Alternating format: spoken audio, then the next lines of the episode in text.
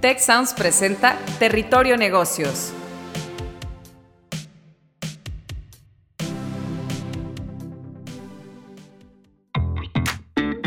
Bienvenidos de nuevo a Territorio Negocios. En esta ocasión con el tema Mindfulness para el rendimiento laboral. El mindfulness, traducido al español como atención plena o conciencia plena, es una práctica de meditación donde se ejercita la concentración sobre el momento presente, el aquí y el ahora, sin juicios ni reacciones automáticas, lo cual logra que mejoremos nuestro manejo de las situaciones, las emociones, las ideas persistentes que uno puede estar teniendo. Eh, por sus beneficios reportados y porque según especialistas el mindfulness está resultando una herramienta útil para lidiar con expectativas, incertidumbres, para incrementar la capacidad de aprendizaje, la tolerancia, la frustración, eh, esta técnica pues comienza a ser adoptada no solamente en la vida privada de las personas, sino también en el mundo empresarial.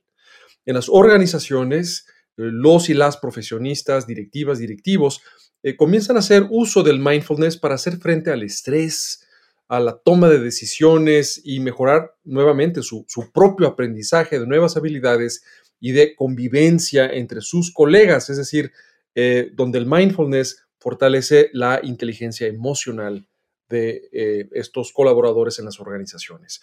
En fin, todo esto está arrojando aparentes beneficios en la salud mental y emocional de las personas y influyendo positivamente al final del día en la productividad de las empresas. No por nada se han sumado ya al movimiento del mindfulness organizaciones como Google, Apple, Nike, BBVA o las mismas Naciones Unidas.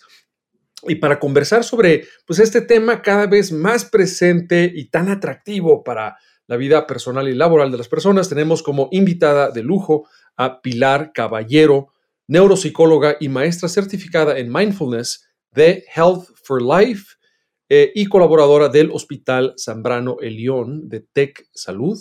Yo soy su anfitrión Jaime Martínez, decano regional para la Ciudad de México de la Escuela de Negocios, también aquí del Tecnológico de Monterrey. Pilar, muy bienvenida.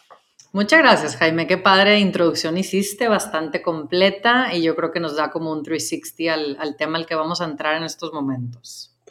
Me, encanta y creo que, Pilar, confieso que mi, entusiasmo creo que se nota. Yo, yo tengo que hacer el disclaimer o la revelación de que yo también practico el mindfulness y la, la, meditación. A regañadientes durante mucho tiempo me resistí a hacerlo, pero ya que comencé a practicarlo y a ir desarrollando el músculo, eh, he ido, creo yo, cosechando ya muchos, muchos beneficios. Entonces, creo que no voy a poder ser enteramente imparcial en este episodio. Em, y si te parece bien, para comenzar con la primera pregunta, ya escuchar de tu expertise, Pilar, pues estamos en un mundo, lo sabemos todos en la audiencia, eh, en un mundo lleno de pues panaceas y soluciones pseudomágicas, ¿no? Para conseguir esa vida saludable, mejorar nuestras relaciones, nuestro desempeño eh, profesional. Y entre estas pues, múltiples herramientas está esta del mindfulness, que se argumenta que de manera practicada de manera regular puede mejorar la atención, la memoria, eh, la relajación, el estar en el aquí y en la hora de nuestra vida cotidiana. Em, ¿Hay exageración en esto o, si es, consideras tú, Pilar, el mindfulness, esa llave maestra para hacer frente a un mundo tan desafiante y convulso? Pues mira, al igual que tú, yo lo practico, lo llevo haciendo desde el 2013 aproximadamente, pues ya voy para, para 10 años con esta práctica. Y sí creo que es una, una práctica muy personal, o sea que para cada quien va a ser un poco distinto su camino de la meditación y su camino de la práctica de mindfulness. Para mí sí fue así, ¿no? Para mí sí fue como una llave maestra. Pero sí me gusta con mis pacientes y con la gente cuando tengo estas conversaciones dejar claro que es importante ver esta herramienta como esto, como una herramienta más. Entonces soy, digamos, me gusta tener prudencia al, comentar o al, tener la expectativa de esto como la solución con L mayúscula, como la llave maestra con el L mayúscula. O sea, más bien es como verlo como algo más que podemos introducir en nuestra vida, que nos puede aportar beneficios, eh, bienestar y, para ayudarnos a sentir mejor y tener la mente un poco más aclarada, digamos, ver las cosas más claras. Entonces, creo que más bien esta postura es importante, porque luego si tenemos expectativas gigantes, Jaime, eh, mucha gente se decepciona o tal vez los beneficios no llegan cuando tú los esperabas o de la manera en la que tú los esperabas. Entonces, esto lleva justo a que la persona abandone esta práctica. Entonces, más bien yo, yo tendría una perspectiva digamos, con más como apertura, curiosidad de a ver qué me aporta esta práctica, a ver qué, me, qué beneficio me brinda esta herramienta. Eh, Pilar, creo que tocas un punto muy importante, que es una práctica y que no necesariamente por sí sola ya se van a lograr todos los cambios. Creo que es, es parte de una, un proceso de crecimiento personal y de, em, de higiene mental y, y, emocional que en el, tú lo sabes bien, en el marco de la terapia o de otras formas también de trabajar las emociones eh, pueden, puede ser muy útil. Ahora, mucho de, creo yo, Pilar, que mucho de la popularidad del mindfulness eh, se deriva de que se ve como una herramienta no solamente personal, sino laboral, ¿no? Para que la gente trabaje mejor en equipo, o sea más productiva, o más innovadora, o lo que tú quieras y gustes. Una serie de virtudes en el contexto laboral. Em, ¿Qué opinas de esto? Sí, totalmente. Mira, para esto ya hay mucha investigación, como tú mencionaste al principio. O sea, que mindfulness empieza a investigar más al principio, más con temas de salud mental en general, pero esto después también se busca como que este lado de, interés en qué tanto beneficio tiene el ámbito laboral. Entonces, como existen estadísticas altas de ansiedad en, en el área laboral, sabiendo que uno de cada tres empleados tiene estrés en el trabajo, que alrededor del 30-40% de los empleados tienen ansiedad y de estos empleados, el 62% de ellos, el estrés está afectando ya su desempeño. Entonces estamos hablando de números importantes. Entonces, claro, cuando encontramos herramientas y estrategias que disminuyen el estrés y la ansiedad en la población general, pues claro que después la pregunta es, ¿aplica esto también para el ámbito laboral? Y se ha encontrado que también es así. O sea, que tiene muchos beneficios mindfulness en el ámbito laboral. Y eh, te puedo, aquí tengo algunos números que te puedo compartir. Este, pues mira, se ha encontrado que reduce conflictos, eh, que mejora las relaciones laborales en el 93% de los casos, que brinda mayor empatía a los empleados, que hay un mejor trabajo en equipo, una disminución del burnout, que híjole, es, todo un tema ¿no? en la vida actual, tanto en laboral como en casa, y que hay un aumento en eficiencia y en productividad del 20%. Estos no son todos los beneficios, Jaime, pero son algunos de los más relevantes cuando hablamos de, de temas laborales, ya que, como te decía, hay unos beneficios que son en general para la población, ¿no? Pero, pues por supuesto que aplica entonces. Digo, a ver, las personas somos personas primero, somos humanos y luego somos humanos que trabajamos. Entonces, claramente algo que nos beneficie para nuestra salud mental en general, este, a nivel psicológico y emocional, pues claro que después muy probablemente va a ayudar también al empleado.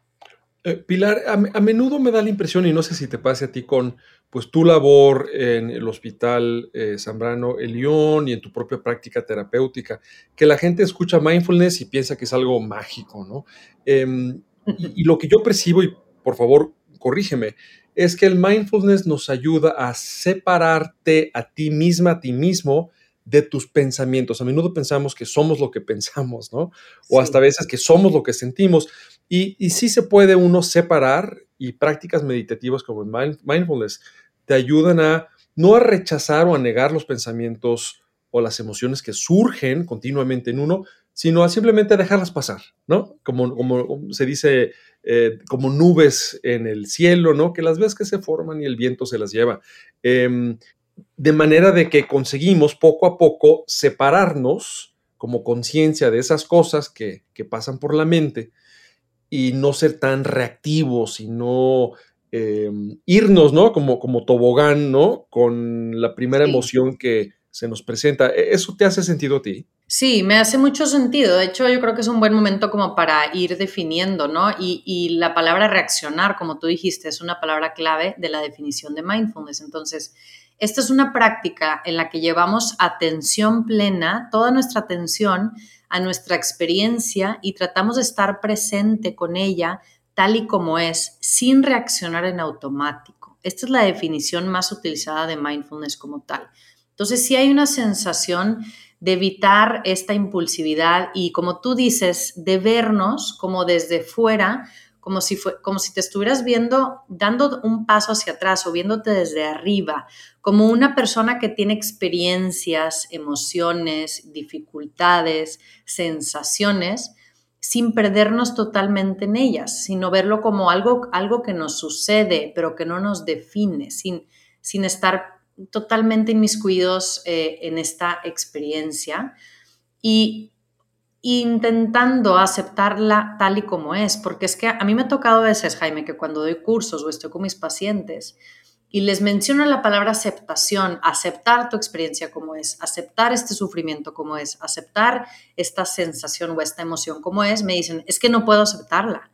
Yo no puedo discutir con esto porque yo también he tenido estas dificultades. Entonces, si no logras aceptarla como tal, es simplemente notar que está aquí notar que está aquí y que es tal y como es, ¿sí? Y si no logro llegar a la aceptación de esto también es a lo que puedo notar, porque es parte justo de mi experiencia.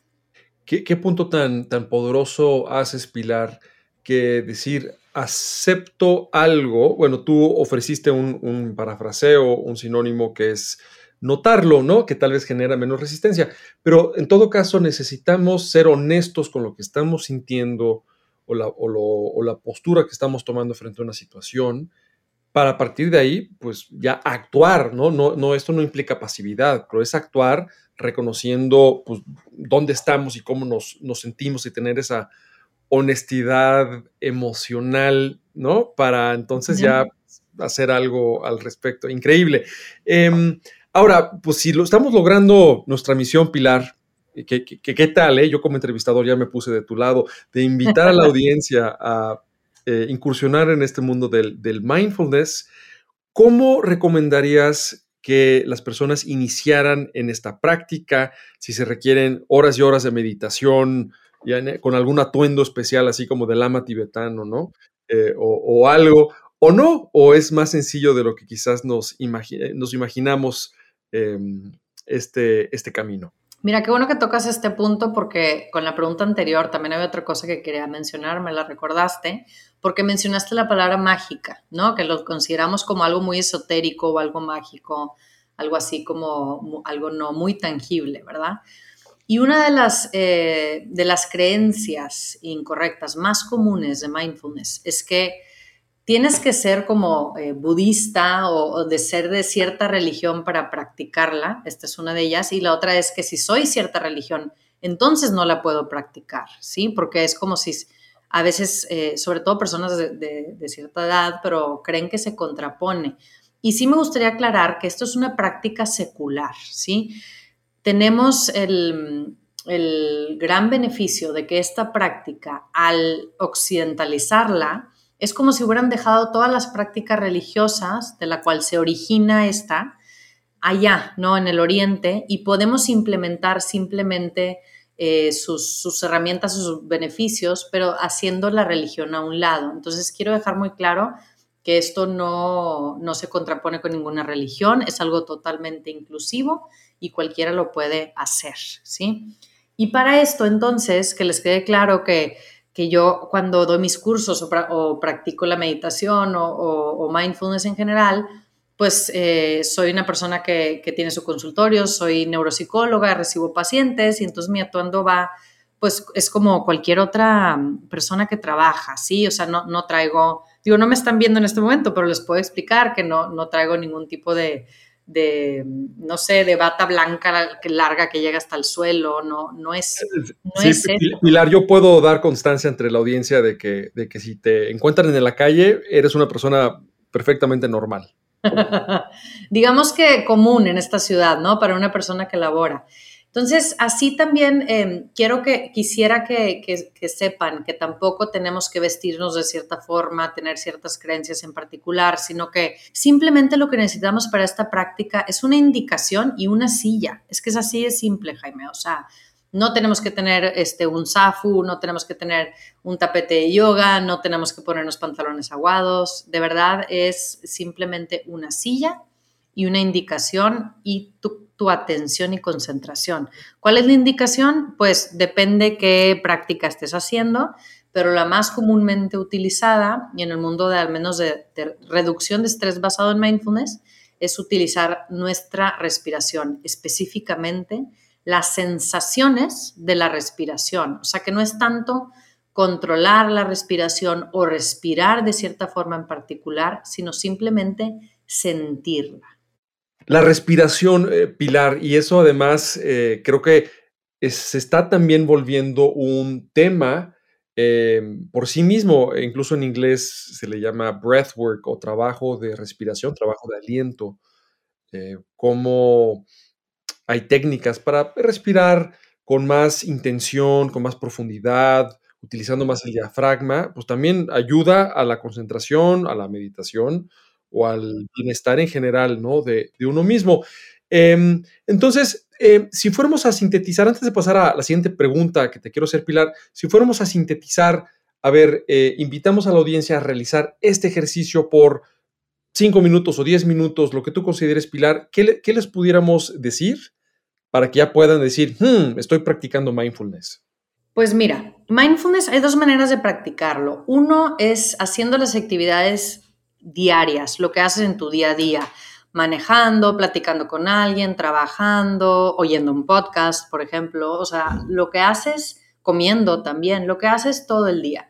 Y para esto es simplemente traer atención a la actividad que estamos haciendo. Entonces, al conducir, sabemos que estamos conduciendo. Si sabes, estás atenta a tus alrededores, a, lo que escuchas en tu carro, al clima del día, a las personas que van y vienen, este, a, lo tu alrededor, realmente usando tus sentidos. Cuando estamos comiendo, por ejemplo, estamos atentos a lo que hay en nuestro plato, a la textura de lo que hay en nuestro plato, a los sabores, este, obviamente a la saciedad, ¿no? Este, a las sensaciones de, la comida en la boca, que hay N mil sensaciones que nos puede dar la comida, y así continuamente. Y cuando hablamos de una práctica formal, que es la práctica em, ya más como eh, medida que se hace de cierta forma en particular, a lo, que me refiero con, con, la meditación, que se hace a cierta hora del día, en algún espacio en tu casa, en cierta postura, Em, para esta es que ya utilizamos el cuerpo. Podemos usar cualquier sensación del cuerpo y como te mencionaba hace unos momentos, la respiración es una buena eh, indicación con la que podemos empezar porque tiene muchas sensaciones, tiene muchas cosas que podemos notar en ella. Se puede sentir en diferentes partes del cuerpo, como la garganta, el pecho, la panza o las fosas nasales, por ejemplo.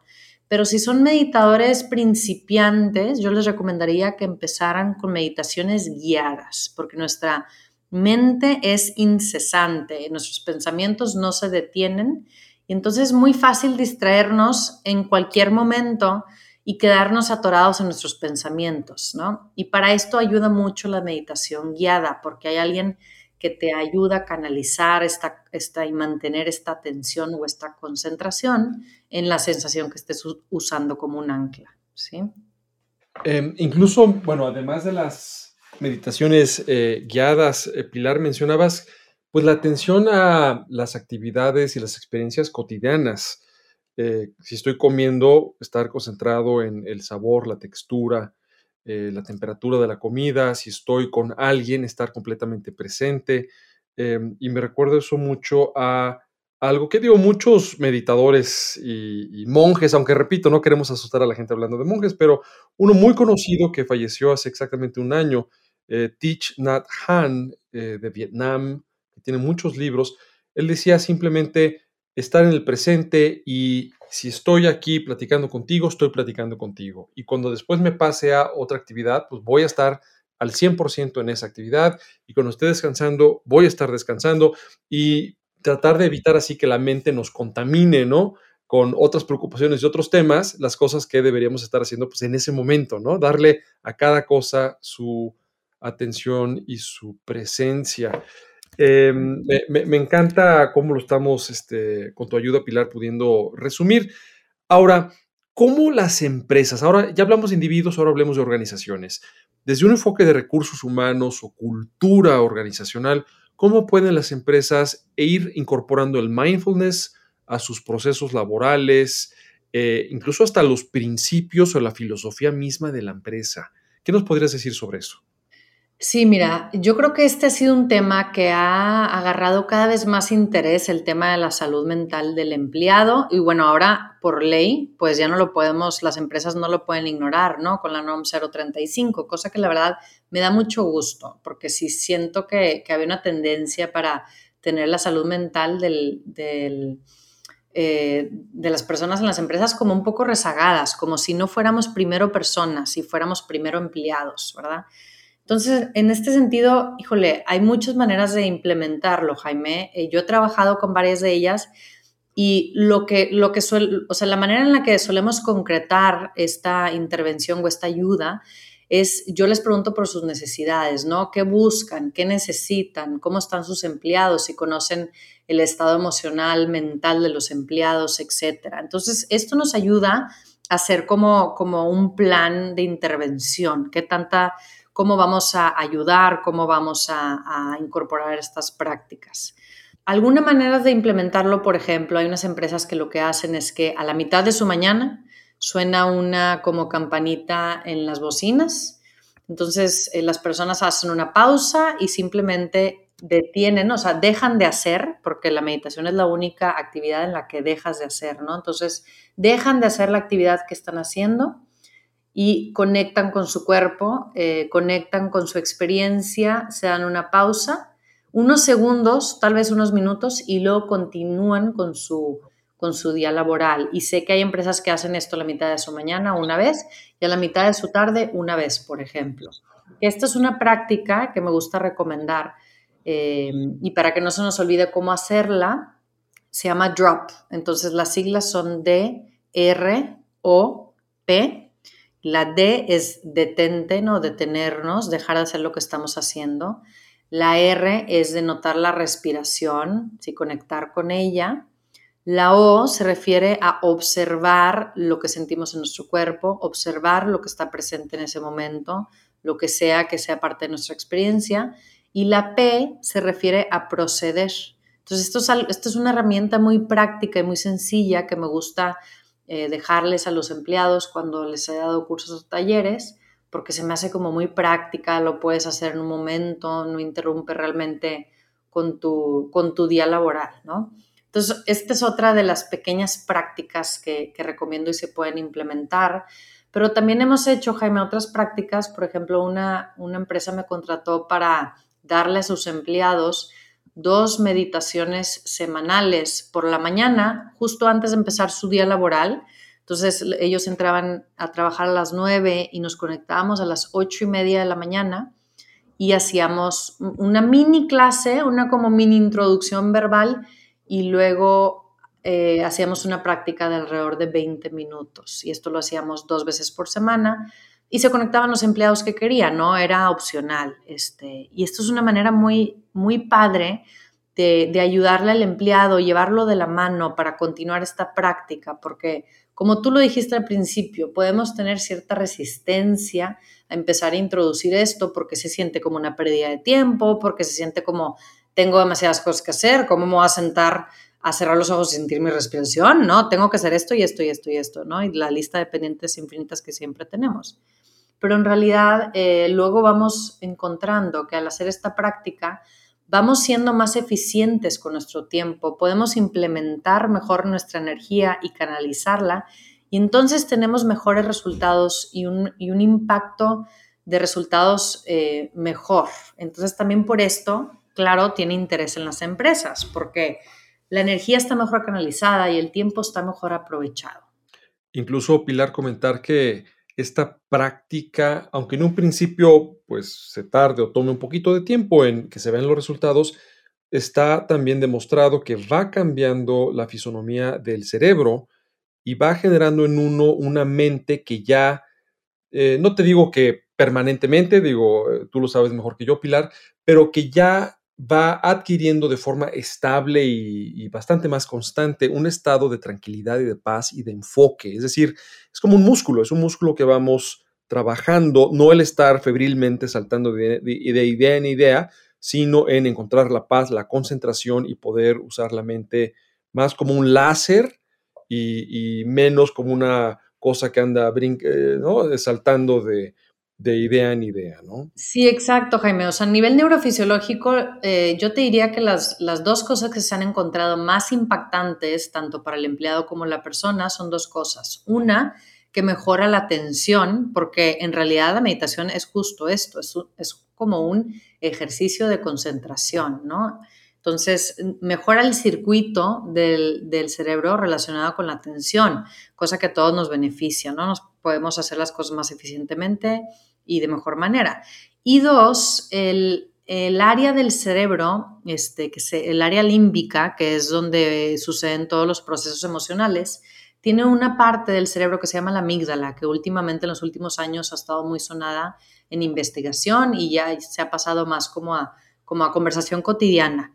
Y esta área del cerebro, la amígdala, se encarga, es como, imagínate, como la alarma del cerebro. Cuando hay peligro, es quien suena la alarma. Cuando algo no está bien, es quien te avisa y te dice, cuidado, este, pon atención, por aquí no, algo te va a pasar, no es esta parte. Pero esta parte del cerebro, la amígdala, a veces está hiperactivada. Y, tanto así que literal tiene más conexiones cerebrales o estructuralmente hablando, el área hasta puede ser, o sea, hasta puede crecer, ¿no? Porque ya es dominante. Y con la práctica de la meditación que nos enseña a no ser reactivos, a no ser impulsivos, sino simplemente a notar la experiencia como tal sin necesidad de reaccionar, esta parte del cerebro se acalla, se, digamos que le bajamos esta hiperconectividad, se normaliza, ¿ok? Entonces, estos son cambios muy importantes para cualquier ámbito de nuestra vida, porque entonces así reaccionamos más de acuerdo a las circunstancias, sin tener em, eh, respuestas, digamos, exageradas o, con, más ecuanimidad. Magnífico, Pilar. Pues eh, este episodio sin duda está lleno de, como dirían, información que cura y muy aplicable. Esto fue Mindfulness para el rendimiento laboral. Tuvimos para este episodio a Pilar Caballero, neuropsicóloga y maestra certificada en mindfulness de Health for Life e integrante del Hospital Zambrano Elión de Texalud. Yo fui su anfitrión Jaime Martínez, decano regional para la Ciudad de México de la Escuela de Negocios del Tecnológico de Monterrey. No dejen de opinar, sugerir temas eh, utilizando el hashtag territorio negocios en la red social de su preferencia. Gracias por escucharnos. Gracias Pilar por compartir con nosotros tu expertise y continuamos escuchándonos en muchos episodios por venir. Gracias, Jaime.